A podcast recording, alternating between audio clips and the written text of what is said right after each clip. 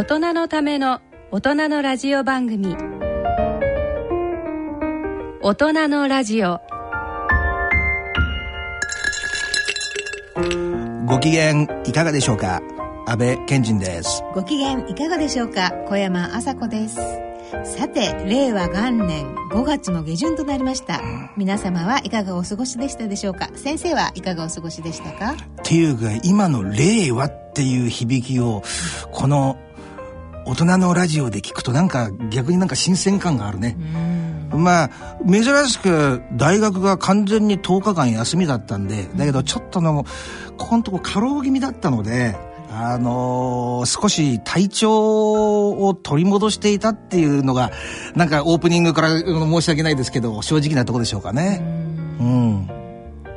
私の方はですね、まあ、ゴールデンウィークを過ぎて、うん、あの高齢者の運転事故の大きなニュースが入ってきまして、はあはあ、それから非常にまあ私のあのテリトリー範囲でなのでテレビもありましたしそれから「週刊文春」とかも2号連続で、はい、あのみっちりコメントしましたしそんなこんなちょっと忙しく、はい、社会的にはね、えー、非常になんかあ衝撃的なね。そうでしたね、うん、あの突き詰めていかなきゃならないテーマっていう感じですもんね、はい、思います、うんはいそれでは大人のラジオ進めてまいります。大人のための大人のラジオ。この番組は野村証券ほか各社の提供でお送りします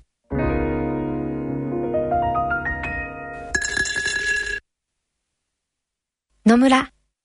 第二の人生に必要なのはお金だけじゃないから。ゆったりとした旅を楽しみたい。健康はもちろん若々しさもまだまだ保ちたい。住まいをもっと快適にしたり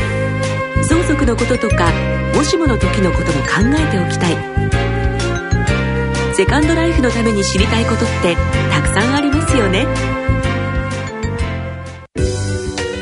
あなたのハッピーなセカンドライフのために。野村証券の本支店ではさまざまなスペシャリストを講師にお招きして野村のハッピーライフセミナーを開催しています。詳細はウェブで「野村のハッピーライフ」と検索してください。なお当セミナーではセミナーでご紹介する商品などの勧誘を行う場合があります。恐れの村に来て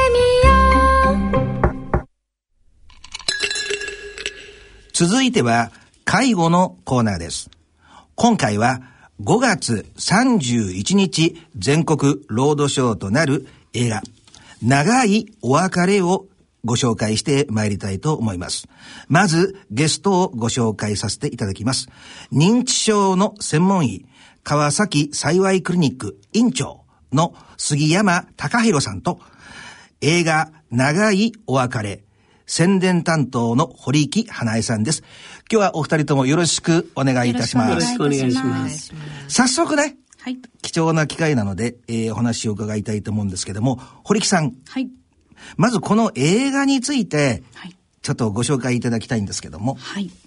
70歳の父の誕生日、久しぶりに帰省した娘二人が、父が認知症になったという事実を母から告げられます。うんうん、で、日に日にゆっくりこう、記憶を失っていく父の様子に戸惑いながらも向き合うことで、自分自身を見つめ直していく家族たちと、父とのお別れまでの7年間を、うん、あの、まあ、ユーモアを交えながら描いた愛の物語になっております。なるほど。はい。これでもあれですよね。あの、ここに、映画のこのチラシっていうんですか？はい。ありますけど、これ、本当にあの、質の高い、はい、俳優陣といいますか、はい、どんなふうに、あの、な気持ちでご覧になられたんでしょう、はい、まあ、私自身周りにまだあの認知症の人がいないんですけれど、うん、でもやっぱりこう共通のテーマで家族っていうものがあのしっかり描かれているので、うん、もう本当にあのすごく笑いあの泣きましたし、うん、でも改めてこうユーモアを持って描いてるっていうところがすごくほっこりした気持ちにもなりまして本当にいろんな世代の方に見ていただきたい作品になっております、ね、なるほど、小山さんはこれ見たんでしょ？これ、ね、何か？そうです。早い段階でねあの拝見して、はい、あの随分あの監督も家族というテーマで撮られてる方なんですよね。はい、はい、そうですね。あの、よう若すごの熱い愛という、あの作品に注目を集めた中野亮太監督の、まあ、最新作で、はい、はい、結構家族を描くのがすごく、あの、得意な方ですね。今回も本当に素晴らしい作品になっております。私は正直言って、引きつけられるものがありましたね。あの、本音でね。あのもともと山崎努さんが好きだっていうのもあるんですけど、はいはい、本当に演技としてはね、うん、先生ね、名演技ですよね。名演技ですね。うん。なんか、ぐぐっと。感動してぐっときますよ。ね。はい。本当に演技とは思えないね、あのー、反応の仕方っていうか、やっぱり、最近の映画としては質高いなって思いますね。あと忘れていけないのが、原作も結構、あのーはい売れているというか話題作ですよね。はい。あの、直木賞作家でいらっしゃる中島京子さんの、あの、長い別れという同名小説を今回、あの、映画化になっております。もちろんそこにちょっといろいろ加えては、あの、監督なりのエッセンスがまたそこに加わっているんですけれど。なるほど。はい。小山さんは、ご自身がご覧になって、うん、えー、個人的にはどんな感想を持たれたのかな？うん、まあ、非常にあの、まあ、認知症のケアってことが今話題になってますけれども、うん、それのあの、非常に、まあ、これ、奥さん役が、あの、松原千恵子さんなんですけど、ね、はいはい。その奥さん役の方の対応が素晴らしい。認知症のケアでパーソンセンタードケアっていうふうに言われることがあって、うん、その人を見るっていうことを言われてるんですけども、まあ、あの、怒らないうん、むしろその例えばどっかに行方不明になってしまっても、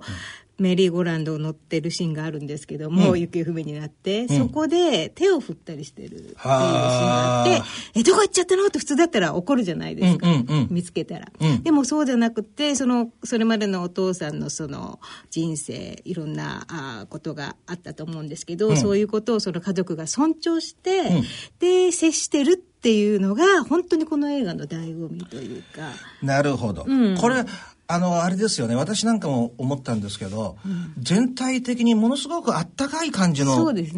印象を受けますよね。はい。そうだで、あの、お先ほどね、あの、堀木さんが言われてたけど、はい。そのお父さんがそういう、はい、う認知症っていうにかかられて、それと並行して家族が一人一人があ自分の人生を見つめ直していくっていうね、はい、なんかとてもよくできてるあれですよね。で、え杉山先生、はい、あの、専門家としてどうしても見てしまうんじゃないかと思うんですけども、うん、まず最初にこの長いお別れを見られたご感想はどんな？そうですね。普通認証と言いますとね、うん、まあ非常にもう症状に振り回されてですね、うん、家族が苦労してるとか、はい、それからどうしてあんな異常な言動をするんだろうということでね、はい、かなり深刻な捉え方をされますよね。うんうん、ところがこの映画はですね、うん、そういう深刻な面もありますけれども、うん、やっぱり明るくユーモアに富んだですね、はい、そういったまあ展開になってるわけです。なるほど。そしてまたあのいろんな症状が出てきます。認証の症状がね、どんどん進んでいく中で出てくるんですけども、それをもうみんながどうやって受け止めたらいいかっていうのをですね、はい、実際のドラマの中で教えてくれるわけですね。はあはあ、だから初めて認証の人にに接し、まだ接してない人であっても、はい、また今混乱してる人であってもですね、うん、あれを見ることによってね、まあ、認証の人にの気持ちが分かりね、なるほど。対応の仕方もこう分かってくんじゃないかなと思うんですね。ある意味で、こう、マニュアルともなる、映画って言いますかね。で、私ほら見ていないから、あの、皆さんの感想が頼りなんでね、あの、なんですけども、共通して言われてるのが、ユーモアが含まれてるっていうね。だから、それって大事なことですよね。そうですね。あの、先生が、あの、先ほど言われましたけど、どうしてもなんか、ああ、お父さんこんなになっちゃって、みたいな、そういうネガティブなね、はい、雰囲気っていうのに、あの、一般的に、えー、捉えがちなのかなっていう先入観を持ってるんですけども、うん、なんか、温かく、なんかあ、ユーモアを持ってみたいなことっていうのは、その雰囲気自体がとても大事なメッセージなのかなっていう感じしますね。そうですね。あのっぱり認証っていうのがね、うん、まあ大変なものであるし、みんながこれからか関わらざるを得ないわけですよね。はいはい。それをやはりこういう捉え方があるんだ。ということを知っておけばね、うん、まあ認証がそんな怖くなくなるんじゃないかなと思うんですね。なるほど。堀木さん、なんか死者を見た方の感想ってありました、はい、やっぱりあのー本当に世代の例えば本当に今介護なさってる方だったりとかは、はい、もう本当にあの共感できる部分がすごく多いっておっしゃっていて、うん。うん、ですし、なんかその前向きにこうやっぱりこの認知症っていうものを悲しいものとして捉えるのではなくて、こうやっぱりこう受け止めてあげて、うん、温かな話を持って、こう一緒に最後のお別れ、まあ本当に最後お別れするのはもうやっぱなくなってしまうタイミングですから、まあそこまでしっかり後悔しないように、あの受け止めて一緒に前に進んでいこうって思いましたって改めてこれをきっかけに、あの家族というものを見つめ直していただくような方もいらっしゃったりとか、本当にこの作品の意味っていうのをすごくあの私自身も感じております。これ先生もう一つだけ伺いたいんですけどね、あのー、杉山隆弘一個人としてこの映画の中で好きなシーンっていうのはありますか、まあ、一番印象的なのはメリーゴーラウンドにですね、うん、あのまああのこの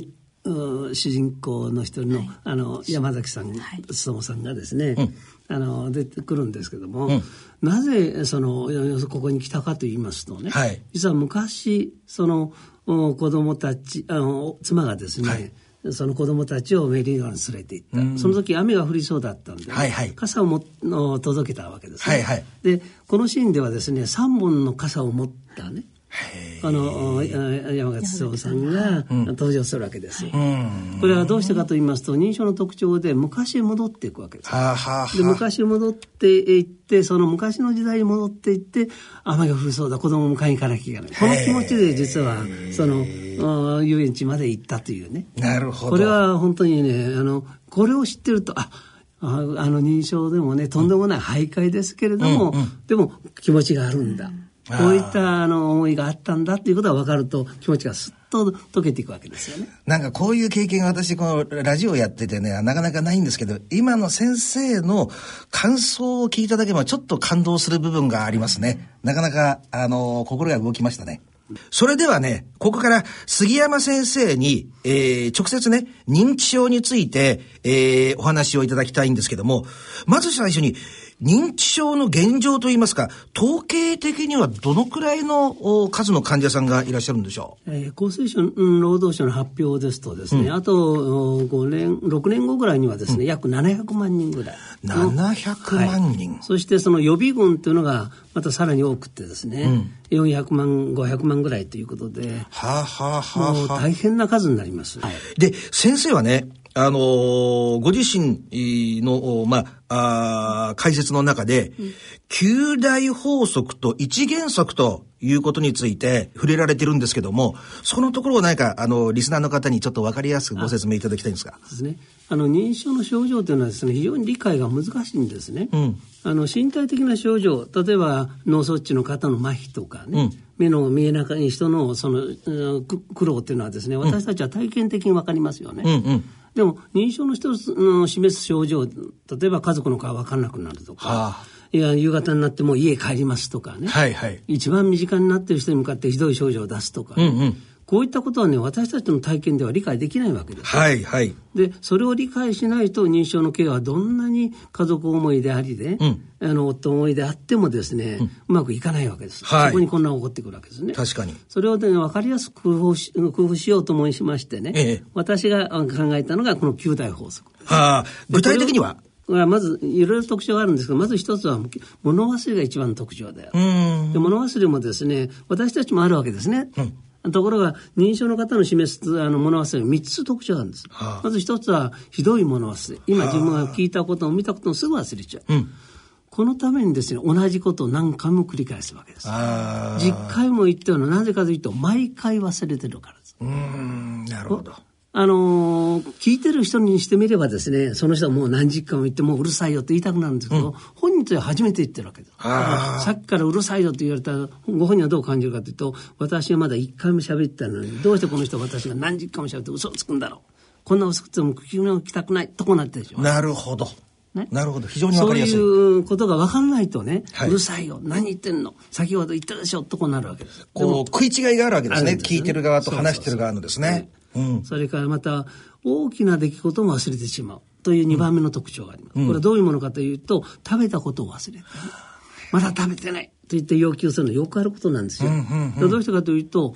お腹が空いてる。食べた後でもお腹が空いてる、うんで、しかも自分は食べてはいないわけ。食べたことを忘れてますからね。うんうんうん、だから早く用意しろってわけです。はあはあ、でも、周りの人はその人が今食べたこと覚えてますからね。はいはい、もう今食べたからダメだよって言ってあって、本人の世界ではまだ食べてないわけです。だから、出さないお前たちはけしからんとなってしまうわけです。じゃあどうしたらいいかというと、うん、本人の世界は食べてないわけですから。こちらもそれを認めてね、ああ、ちょっと待ってくださいね。今、順位見してますから、これ、ちょっとこのおにぎりで食べてねって言って、一旦満足させて。で、ダメだったらもう少し食べさせてそうするとご本人は非常に穏やかになる。はあはあ、少し付き合ってあげるわけですね。その認めてね、うん、ご本人の言うことをまず認めた上で、こちらがああの対応するという仕方ができないとですね、うん、もう、うん、混乱するだけなんですよ。なるほど。から昔の、それから3番目の記憶障害の特徴は昔へ戻って、記憶の逆行説を作ってね、うんどんどん昔に戻ってきますとね、自分の妻が妻ではなくなっちゃうわけ。で、ここの映画のシーンでもですね、奥さんにね、あの、両親に紹介しますよって言って、結婚前に戻っちゃった。はあ、なるほど。それから子供たちもだんだん分からなくなって、自分の子供はまだ小学生と思ってたら、成人した息子は分かるはずないでしょ。はいはいはい。それから会社へ行くと言って、カバンを持って出かけをする人は、うん、現役の時代戻ったと思ったら全然おかしくないでしょ。うん、うん。でも、周りの人はそんなことが起こるって思いませんから、もう定年退職って何十年も経ってるでしょって説得したって、本人の気持ちはまだ、その現役の時代ですからね。だから説得せやするほどこんな起こってくるわけ。なるほど。こういう特徴を理解できるかどうかで、やっぱり認証のね、ケアは、あの、なんていうのか、がうまくいくかどうか決まってくるわけですね。だからご本人の中の現実っていうのが、はい実際の現実とはやっぱりずれた現実になってるわけですよね。ね。あの違う言い方をしたらね。はい、あの今はですね、あの記憶障害について、あのご説明いただいたんですけれども、続いて2番目の症状の出現強度というところはご説明いただいてもよろしいですか、ね、認証の人は一番身近に世話になっている人に向かってひどい症状を出して、よその人にはしっかり漂うすという特徴があります。はい普通と逆なんですよね。だから介護者はたまんないわけです。一生懸命やっても、あの、ひどいこと言われちゃって。その人がよその人までしっかりた対応する。だからたまんなくなっちゃうわけじゃあどうしてかと言いますとね、一番身近な人を絶対的に信頼してるから安心して症状を出すんですよ。なるほど。そういうふうに捉えると、あ、自分に信頼してるんだなと分かってくるわけですね。これを理解ができないと辛い思いを毎日することになります。はい、それでは3番目の自己有利ということはどういうことでしょうか？自分にとって不利なことを認めない。見事に認めない。一言言うと見事におこと返してきます。その切り返しはもう極めて鮮やかでね、うん、一般のとしては正しいこととかああいうことを言い付け加えて返してきますからね、うん、あんなに頭が冴えてるんだからね。認証じゃないんじゃないかと思えるわけでも、言ってる内容と事実は全然違うわけです。だから、ついつい嘘つきだとか、自分のことを認めないずるい人なんだと捉えてしまいます。でもこれは実は私たちもね、あの自己保存の本能ってがありましてね、その自己保存のってのは自分の能力が落ちたことを認めたくないし、責任も取りたくないわけ。ね。でも私たちがあからさまの遅いのはなぜかというと、理性があるから。その、こんなこと言ったら嘘バレちゃうということがあるから抑制するんですけど、認証の人はそういう判断力が数字が落ちてるから平気で言ってるだけのことなんだ。から、それも認証の症状として捉えてほしいと思うんですね。なるほど。はい、それでは続いてまだら症状4番目のまだら症状というのはどういうことでしょうか、はい、これはですね認証の人でもしっかりした面もありますそれからまた認証として理解でしかするしかないような混乱の症状も出てくるわけですね。これが混在しているのが認証の世界です。初期の場合はかなりしっかりしてまして、だいぶしっかりしてて、時々異常な限度も混じってくる。末期になりますとほとんどわかんないにもしてもしっかりした限度もするわけですね。問題はね、初期の段階です。初期の段階はかなりしっかりしてるわけでしょ。うん、その人が突然変なことをした場合ですね、私たちはあんなしっかりしてるんだから、あの言動は、おかしな言動は認証じゃないんじゃないかと思います。うん、そうすると、けしからんことばかりです。ところがそれはもうおかしなことを言ってるのは認知症の症状なんだからこちらもまあそれをまともに受けないでねさらりと受け流そうとこう捉えられてやっとですね混乱が落ち着くんだわけですね。はい5番目の感情残像というのはどういうことなんでしょう？これはね感情が極めて一言言われただけで突然怒り出したり、ちょっとこちらが優しく言ったらすごっとコロッと変わってしまう。認知症の人っていうのは感情が極めて鋭敏なんですよね。例えばこの映画でもですねほんの家族が一言言っただけで突然激怒する、うん、あれは感情が鋭敏だから、うん、だからあのびっくりしちゃうわけですけどねでもこういう面もやっぱり認知症の人はあるわけですね。だから実は認知症の人の気持ちを受け止めて優しく対応してあげましょう。それが一番結果的には介護は楽になるし、ご本人も穏やかな表情になるんですよっていうのをまあ言ってるわけですよ。はい。続いて6番目のこだわりというのはどういうこと一つのことにこだわるといつまでもこだわり続けるわけです。これはありますよね物がなくなったら大変だと言って毎日毎日探します。はいはい。物を買ってくるとしたら同じもの何個も買ってくるとかね。それからある人にもうお金盗んだだろうなんて言ったらもうずっと追求するしね。はあ。これをですね毎日続けるから介護者は消耗するわけです。これがでもそれはどうしてかというとやっぱり認知症の特徴なんですけどねそれに対して上手に対応の仕方を私たちがあの学べばですねあの案が早く収まります。そうじゃなくて、そんなことないわって言って、否定して相手を非難すると、こだわりがもっともっと強くなってくるんですよ。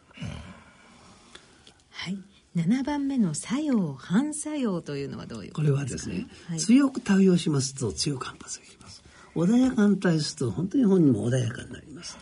だから、あの、介護のコツとしてはあんまり叱ったりね、なんかしちゃダメですよ。むしろこちらが受け止めて優しくしてあげた方が結果的にご本人は楽になってられますよということを言ったものですね。はい。8番目の認知症状の了解可能性ということですが。これはですね、ちょっと言葉は難しいんですけどね、はい、認知症の症状というのは決してね、口頭の無形のものじゃなくって、あるいは昔の世界に戻ったと考えると納得できることばかりだから、うん、そういう捉え方をしてね、ご本人の世界世界や気持ちを受け止めましょうねっていうのが症状了解可能性に関する法則ですね。はい、では9番目衰弱の進行ということですが。実は認知症の方はですね認知症でない方と比べますとね全体的な衰弱のスピードは速いです。だから初めは元気でも徘徊したりですね大声叫んでた人でもですねだんだんやっぱり動きが悪くなってそれも比較的早い、なるほど。最終的には寝たきになって亡くなっていかれます。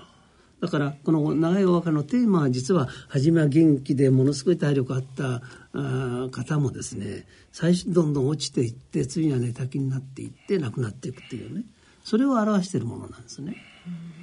なるほど。で、九大法則、あと一原則っていうのは何なんですか？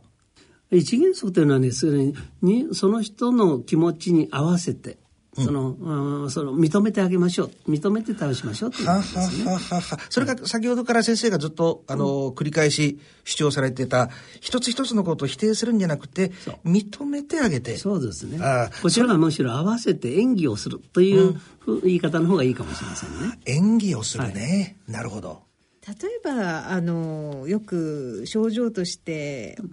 食べたことを忘れてしまうなんてことありますけれども、ね、一般にはなんかその小さなおにぎりを用意しておくといいとかなんとかっていう方もいるようですが、はい、先生としてはどういうようなそういうことなんですね。本人の世界は食べてないわけです、はい、だから出さないからけしからんとなるわけですから、はい、こちら出してあげるわけです、はい、でえー、まあ、初めはすぐですね、あの、食べてないってはい、じゃあ、まだ食べてないのにすみませんね。じゃあ、今から作りますか、待ってね。それまでこのおにぎり食べてねって言って、こちら謝りながらね、食べてもらうと、本人は少し満足します。それでももう、これだけじゃ足りないって言ったら、もう、もう一人分出しても大丈夫なんですよ。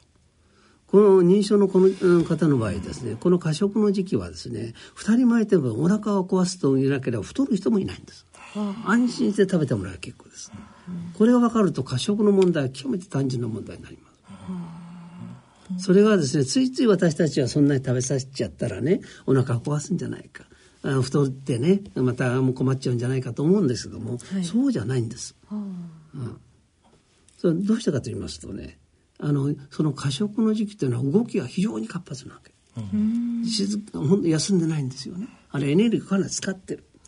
からまたもう一つかあの気づくことはですね大量の排便をする。どっさりそうすると吸収の効率が悪い。だから使うから多くてエネルギー吸収の悪いのはエネルギーバランスぴったりするわけ。だから太らないんです。よ、こういう過食の時期もいずれ動きが悪くなってしまうとね食べなくなります、どんどん食べなくなってその人の動きに見事なったあの変化をしていきます。あと例えば妻と認識してくれないとかですね家族の顔を忘れてしまうみたいなこともあると思うんですが、はい、そういう時にはどういうふうに対応したらよろしいんでしょうかね？本人の世界どんどん昔に戻ってきますので、うん、自分の子供はまだ小学生であったり自分の妻は若いわけですよね。そのそういう場合にはね本人の世界をまず認めるしかないわけです。でついつい私たちは自分は妻よとか子供よと言ってますけど、うんうんね、本人の世界で全く違うわけですから、そそんなことないなぜこんなこと言うんだとなるわけです。うんそれよりもですね、あ、昔戻ってるなと言って、あ、こんにちは、ちょっとお邪魔してますとかね。うん、いうふうに言ってあげたり、うん、まあ、子供は今どっかちょっと学校行ってますよとかね。どんなことを今子供って何何やってるんでしょうねって言ってその世界に合わせて話をするとご本人は非常に穏やかになってきます最初からこういう知識を持ってればこれは症状の一つなんだなって分かりますけどそうじゃないとどうしても主観的な主観的なそれとしかもですね認知症の特徴は今まではしっかりした方がいろんなことができなくなってえー、行くわけでしょ家族としては認められないわけ。ああはいはい。気持ちとしてね、うん。それでまたあのもうちょっとしっかりしてほしいと思って説得したり教え込むわけです。でも認知症の人はそれがうまくいかなくて逆にあの混乱を起こすだけなんです。よ。むしろ気持ちよく認めるかどうかなんです。この認めることが難しいわけです。なるほど。今あの先生からですね、九大法則と一原則っていうのをですね、お教えいただいたんですけどもそのえこの映画ではどうですか？この九大法則と一原則っていうのは実現されてる？あもう見事に出てますよね、はい、そうですか、さっきのメリーゴーラウンドの時は傘を3本持っていくっていうのは普通じゃおかしいでしょ。でも昔子供雨の降りそうな時に子供を迎え行った時に傘を持っていったわけですよね、そういうふうに考えると納得できるでしょ？昔にどんどん戻って、自分の家はここの家じゃないって言って夕方になったら帰るシーンがあるわけです。うん、それは本人は昔に戻ってますから、今いるところはよその家なんです。うん、よその家からもうに来てるから早く帰らなきゃいけない。で、それをその奥さんは上手にね、ああ、お父さんが帰るんだからしばらく放っておきましょうって言ってるんですけども、そうでないとついついここはお父さんの家よ。もう何時もするんでしょって説得するわけです。なるほど。そうすると混乱してる、してしまうわけですよね。から、あの、通夜にね、友人の通夜に行った時ですね、そしてその通夜に行ったんですけども、その友人が亡くなったことをぷっと忘れちゃう。今、ちゃんと来たつもりで分かったつもりでも次の瞬間忘れた。ひどいもの忘れたそうなんですよ。うわそれはちょっとなんか衝撃的ですね。そうですよね。